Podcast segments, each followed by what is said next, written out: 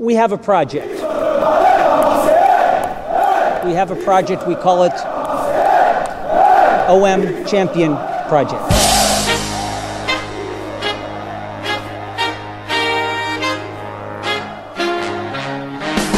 Marseille Champion Podcast. Podcast. Now get up! Salut à tous et bienvenue pour ce premier épisode de la saison 2 du Marseille Champion Podcast. On a fait comme l'OM, on a décidé de ne pas recruter, on repart avec les mêmes. C'est donc moi, Mourad Thomas Hubochen à la, à la présentation et je suis entouré de Rémi Cabella, vient, Cabella, à ma droite. Ça va, ça va bien Rémi? Bah ça va plus du tout là maintenant. Jujujoul Ah oui, euh, le tournoi des fratés, j'ai adoré cet été. Et à ma gauche donc euh, Kostas Yanis Mitroglou. En pleine forme. Salut Mourad, salut Nico, salut à Parti pour une tous. saison à 30 buts. Voilà, tout comme Mitroglou en pleine forme. Voilà, pleine forme, on ne recrute pas et on a aussi notre champion du monde du montage, euh, Julien d'Urban Prod, qui est en vacances comme les champions du monde le, le sont. Et on aura donc peut-être une qualité un peu moindre sur ce, podcast. On l'espère pas parce qu'on va tout miser sur le fond. On va essayer de partir sur des ondes positives pour cette nouvelle saison. Et on va faire un petit podcast introductif à la saison 2018-2019 où on va vous donner nos attentes, nos trois souhaits, chacun trois souhaits sur la saison qui va démarrer ce vendredi. C'est parti. Donc on va commencer aujourd'hui et on continuera à discuter demain. Euh, nous avons notre mot à dire. Oui, on peut toujours dire ça. Ceci dit, rien n'est joué, rien n'est gagné. Et qu'on leur explique bien qu'il y a la compétition sportive, mais que pour cette ville, il y a plus que ça. C'est ce que je voulais euh, vous préciser. Tous les trois, nous allons donner nos trois souhaits euh, pour la nouvelle saison. C'est ce qu'on voudrait que le bon génie euh, JHE, l'idole de certains sur les réseaux sociaux, réalise. Et on va essayer de faire ça un chacun. On va commencer avec toi Yanis parce que c'est un peu l'actualité brûlante, l'actualité que l'on n'entend que trop un peu partout. Quel est ton premier souhait? Exactement, mon premier souhait, il ne concerne pas la saison en elle-même, mais plutôt l'intersaison. Mon premier souhait, c'était bien évidemment réussir ce, ce mercato, ce mercato estival qui pour l'instant euh, est plutôt piano piano, ça, ça dort un petit peu. C'est pas comme en Italie. Hein. Exactement. Euh, vous m'arrêtez si je dis des bêtises, mais au mois de juin, Jacques-Henri Hérault nous a promis des investissements significatifs. Tout à fait. À ce jour, euh, on les attend toujours. On a enregistré une seule recrue, le croate euh, Douye. C'est pour moi euh, ce qu'on peut appeler un investissement significatif parce que mettre autant d'argent sur un sur un jeune joueur prometteur euh, et le et shipper à un club comme le FC Séville, c'est quand même assez significatif. Mais évidemment, j'en attends plus. Je pense qu'il y a plusieurs postes qui doivent être renforcés. On a évidemment gardé nos cadres, ce qui est euh, gage aussi de, de réussite d'un mercato. Comme nous. Et, euh, et pourquoi en fait j'aimerais qu'on réussisse ce mercato, c'est aussi le, une, ça serait aussi une manière de, de rassurer un petit peu les supporters sur sur la, la compétitivité économique de l'OM.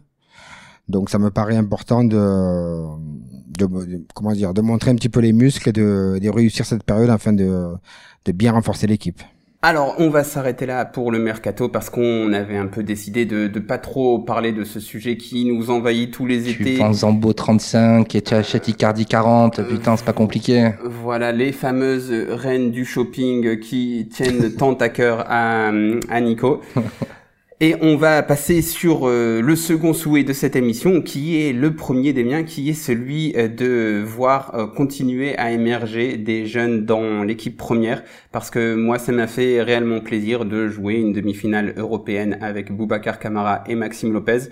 C'était quelque chose qu'on a ne voyait pas si souvent que ça à l'Olympique de Marseille. Ça fait partie du projet de mettre les jeunes du centre de formation au centre du projet, hein, ça se répète un petit peu, mais j'insiste sur euh, sur ça parce qu'on donne de l'argent tous les ans à ce centre de formation et si on veut aussi euh, à un moment euh, le rentabiliser, il va falloir que que ces que ces joueurs jouent, que euh, même s'ils n'ont pas le talent de Boubacar Camara ou de Maxime Lopez, parce que mine de rien, c'est pas euh, tous les ans qu'on a quelqu'un qui sort du lot comme ces deux-là le faisaient dans leur catégorie de jeunes s'ils sont bons, ce serait bien que leur carrière professionnelle, même modeste, ils la fassent à l'Olympique de Marseille.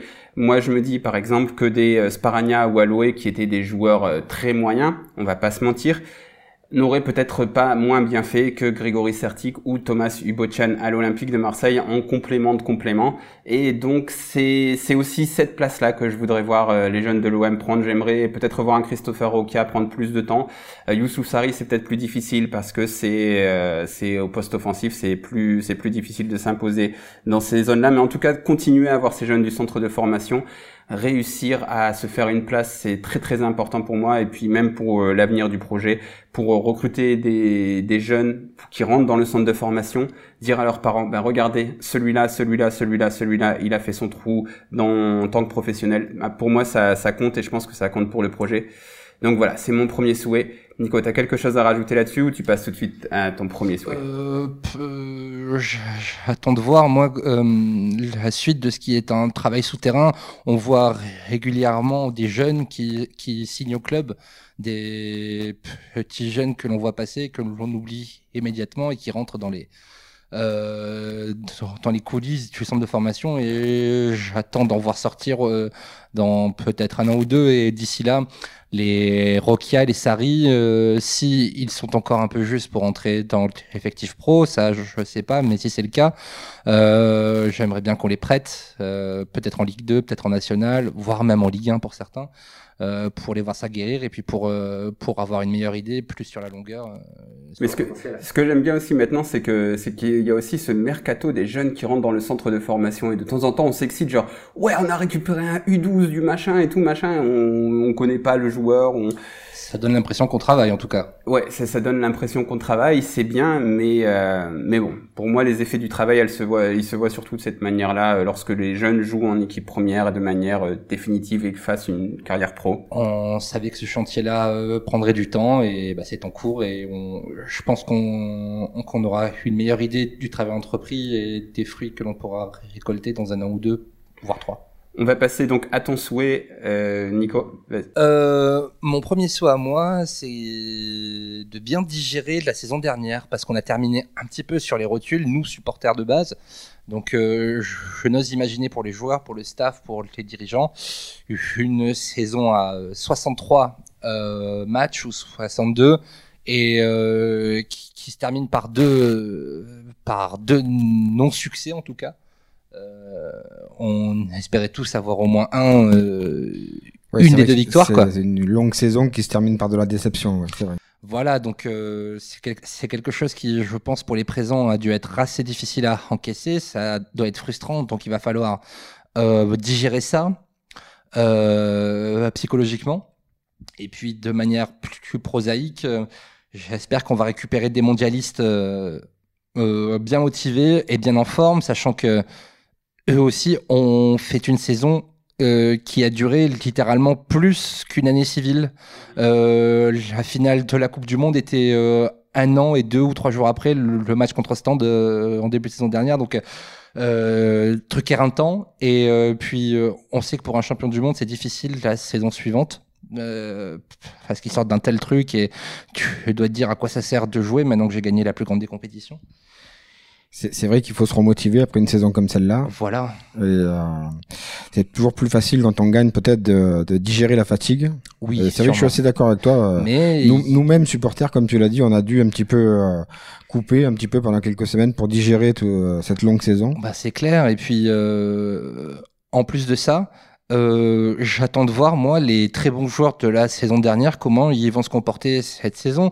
Euh, il y a eu des révélations comme Ocampos, comme Sar, comme Amavi, Zambo, Bouba Kamara, voir comment ces mecs-là vont, vont digérer leur euh, grosse saison. Voir si Gustavo va, nous, va être à ce niveau-là, parce que c'est une inquiétude que j'ai lue un petit peu. Et tout à fait, le, voir s'il prise Gustavo pour refaire une saison comme il l'a faite, si Mitroglou va être meilleur, même si moi j'y crois. Mais euh, pour revenir sur Gustavo plus précisément, c'est clair que par exemple son match contre Bournemouth euh, sur le premier but là, ça, ça fait un peu peur. Quoi. Bon après contre Bournemouth, personne n'a été vraiment bon. Il y a un autre qui inquiète, c'est Jordan Amavi qui euh, lui ça fait ça fait plus de six mois qu'il est mauvais. Depuis sa blessure, il est jamais revenu à son. Voilà, certains diront depuis le départ d'Evra. Même. C'est possible. Et c'est peut-être le manque de concurrence. Ça rejoint un petit peu mon, tout à fait. mon premier souhait de, de renforcer l'effectif. C'est aussi rajouter un petit peu de la concurrence, euh, remettre un petit peu d'émulation dans ce dans cet effectif. Fouet, pour, du frais dans le vestiaire, des nouvelles têtes un petit peu qui apportent une nouvelle dynamique, une nouvelle expérience. Enfin, on espère donc qu'ils auront bien digéré ça parce que il faut qu'ils se préparent, il faut qu'ils se préparent notamment à mon second souhait que j'espère, c'est sans doute le plus important pour moi de mes trois souhaits, c'est de vivre une aventure avec cette cette OM. On en a vécu une l'an dernier, c'était en Europa League, on a vécu quelque chose qui allait au-delà du sportif, c'est-à-dire que L'OM nous a procuré des émotions, pas que des victoires, pas que trois points, pas que des résultats sur sur sur du papier, mais vraiment des émotions de folie, des matchs euh, légendaires OM Leipzig, OM Salzbourg et une journée euh, de, de finale qui était exceptionnelle ah, dans la ville. En fin de saison, même les chiens portaient des écharpes. Des, des célébrations, voilà, t'avais des, des célébrations incroyables de victoires, t'avais des des, la finale de l'Europa League à Marseille, franchement, c'était exceptionnel toute la journée. T'avais le vieux port qui était envahi, les gens qui chantaient. C'était, franchement, c'était beau. Et, et ça, c'est même si c'est peut-être pas possible d'aller aussi loin. Euh, encore une fois, je demande pas à aller en finale d'Europa League, mais à nous procurer des émotions qui, qui vont au-delà du foot et à vivre une aventure, à se passionner pour quelque chose, à se dire ah putain on est à un match de ça, on est à un truc, euh, vivre quelque chose de passionnant. Parce que je dois vous avouer, moi, messieurs, que la course à la Ligue des Champions, pourtant, elle était assez passionnante. Il y avait Lyon qui était contre nous, etc.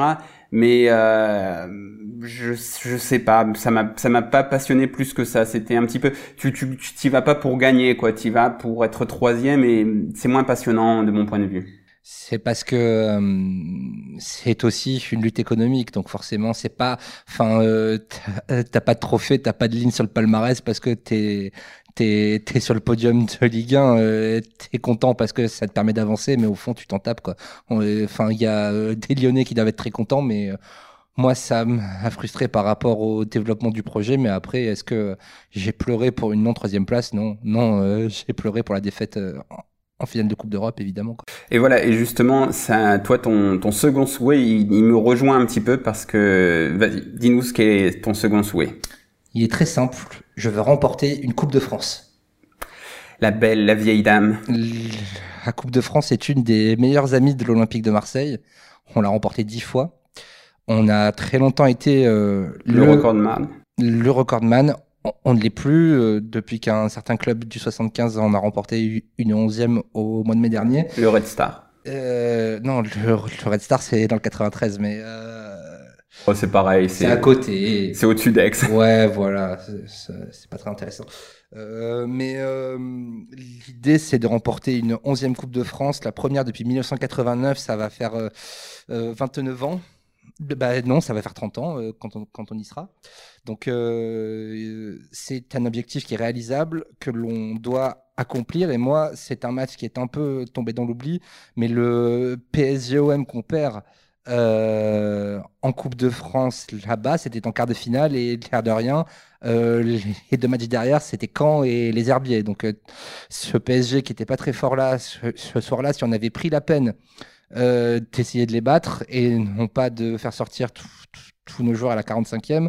Euh, c'était une Coupe de France euh, très bien partie. Donc euh, je suis frustré par rapport à ça et je veux qu'on en remporte une pour fêter quelque chose, pour avoir une ligne sur le palmarès et puis pour retrouver une place par rapport à ce trophée qui est très important, plus conforme à notre statut.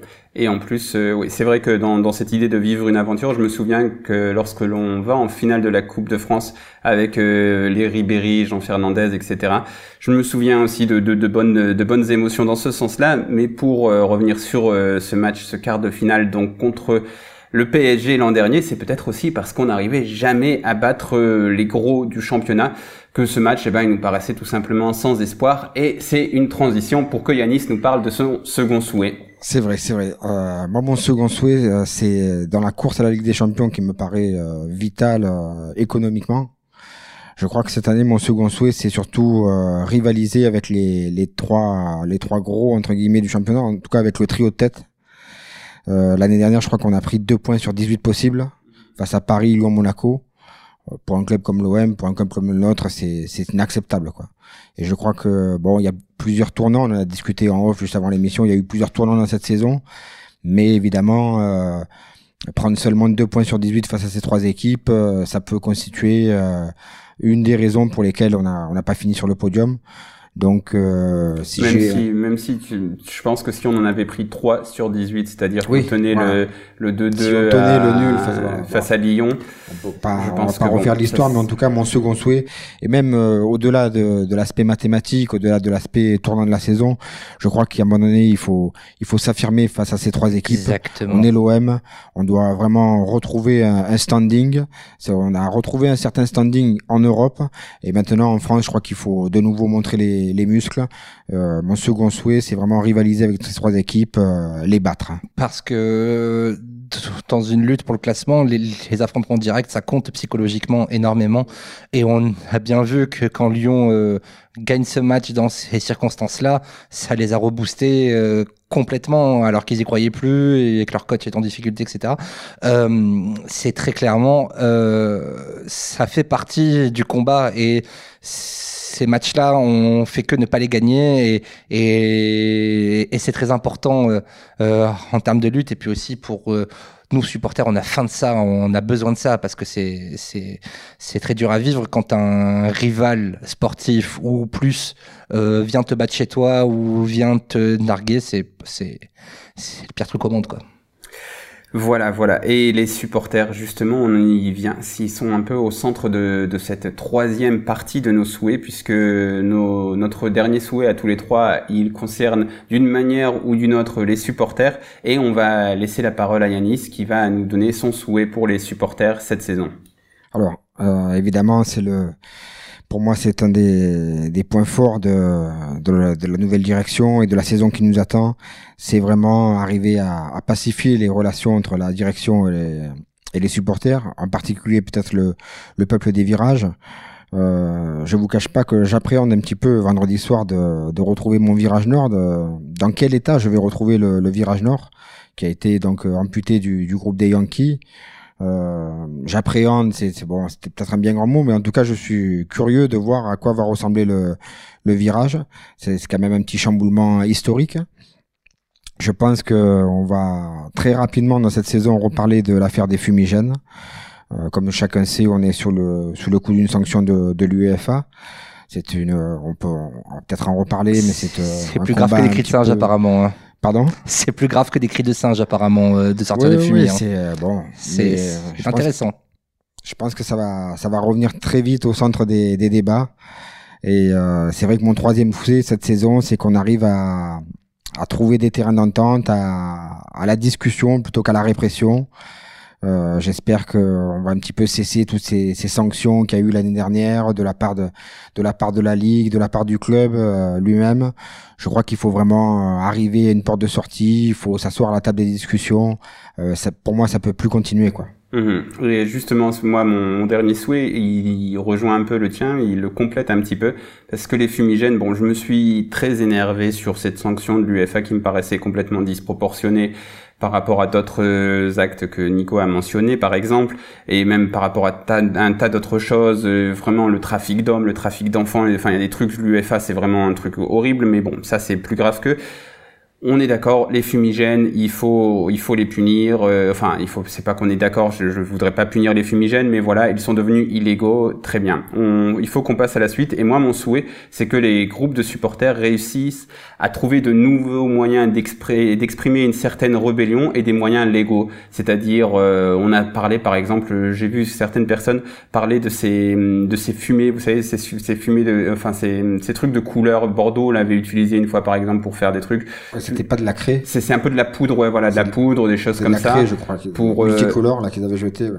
Voilà, parce que les, les, virages doivent rester une certaine entité qui. Bonjour a... les fringues après. Hein. Ouais, bon après, après là-dessus, les, virages doivent rester une entité qui doit avoir un truc un peu incontrôlable, mais il faut que ça devienne, euh, il faut que ça devienne légal et il faut, il faut passer à autre chose que les fumigènes. Donc euh, j'attends de voir, j'attends, euh, j'attends beaucoup des, des virages. J'espère qu'ils sauront être inventifs pour continuer à, à ne pas forcément toujours aller dans le sens du club s'ils n'en ont pas envie, s'ils en ont envie, si, si tout va bien, etc. Bien sûr qu'ils vont encourager les supporters et puis même de toute manière, même lorsque qu'ils encouragent, ils utilisent des fumigènes parce que c'est un moyen naturel, c'est un moyen qui est dans la culture ultra depuis des décennies. Donc ce moyen-là, il faut qu'ils, arrêtent de l'utiliser, il faut qu'ils utilisent de, de, nouvelles manières. Alors on en a déjà, on a les chants, on a les banderoles, ce genre de choses, et c'est à travers ce genre de choses qu'il va falloir être créatif. Et donc euh, mon souhait, c'est que les, les, supporters soient créatifs et qu'ils ne perdent pas, euh, qu'ils ne perdent pas ce côté un peu dissident,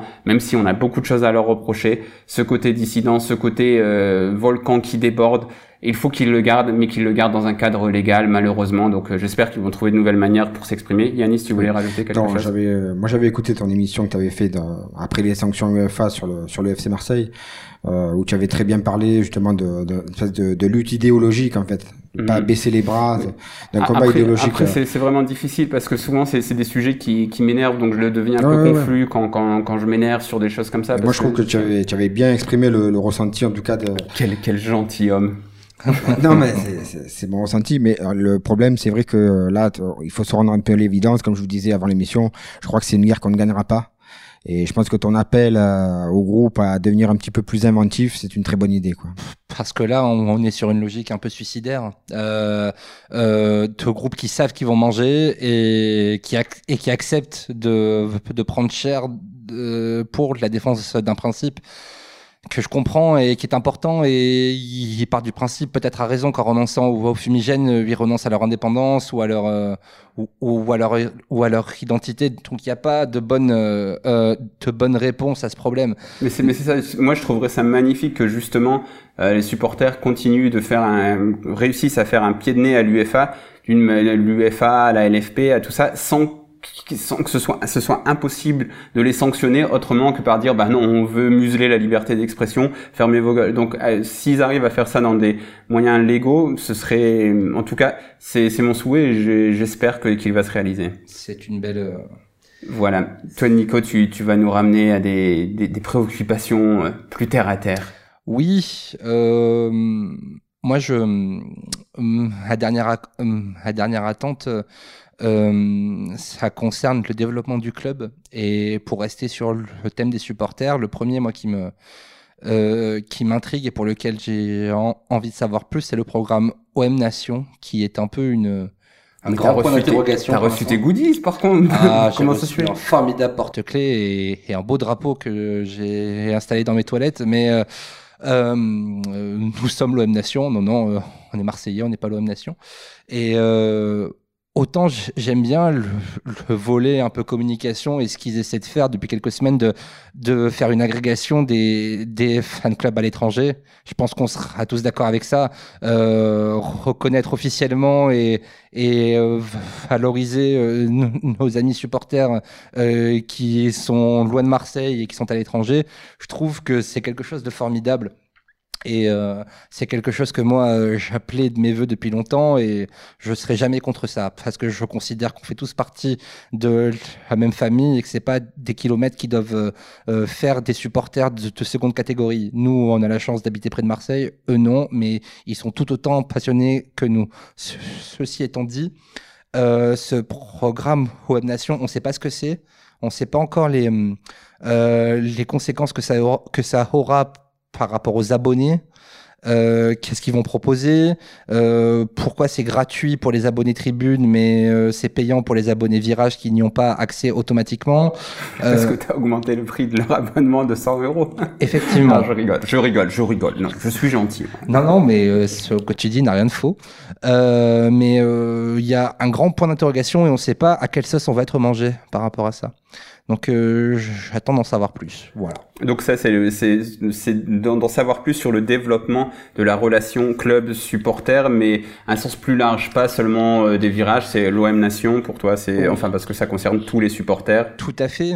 Et pour voir encore plus large, moi euh, toujours dans cette euh, dans, dans ce souhait de voir le développement structurel du club se, se poursuivre et bien se poursuivre, euh, j'attends d'en savoir plus par rapport au Vélodrome. Euh, il y a eu un euh, protocole d'accord qui a été euh, signé pendant nos petites vacances, mais c'est quelque chose qu'on appelait de nos voeux, donc c'est dans l'absolu une bonne nouvelle parce qu'elle arrange à peu près tout le monde, mais pour l'instant c'est un protocole d'accord, c'est un accord de principe, donc on sait pas, euh, on, connaît pas les montants, on connaît pas euh, euh, ce qui va se passer concrètement, quelles seront les conséquences pour les supporters, pour les abonnés, pour tous les autres, et donc j'attends de voir et j'espère que ça va bien se passer.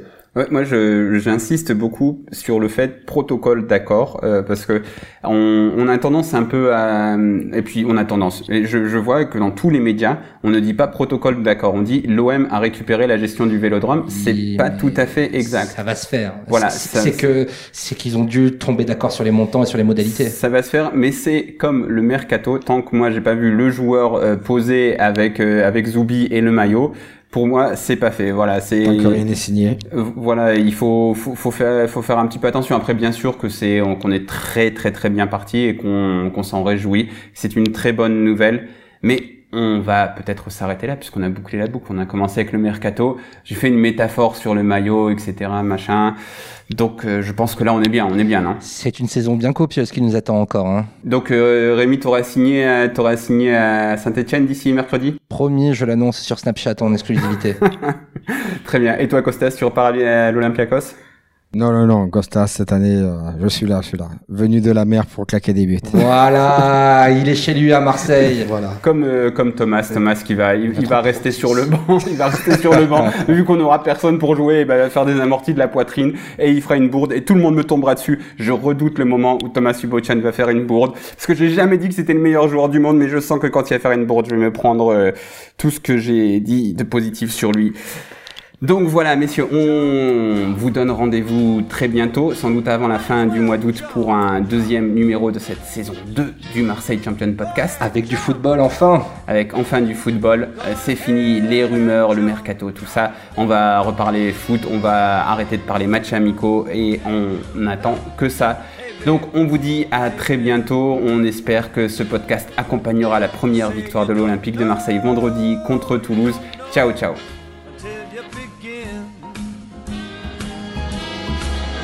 Can't you see me standing here? I got my back against the record.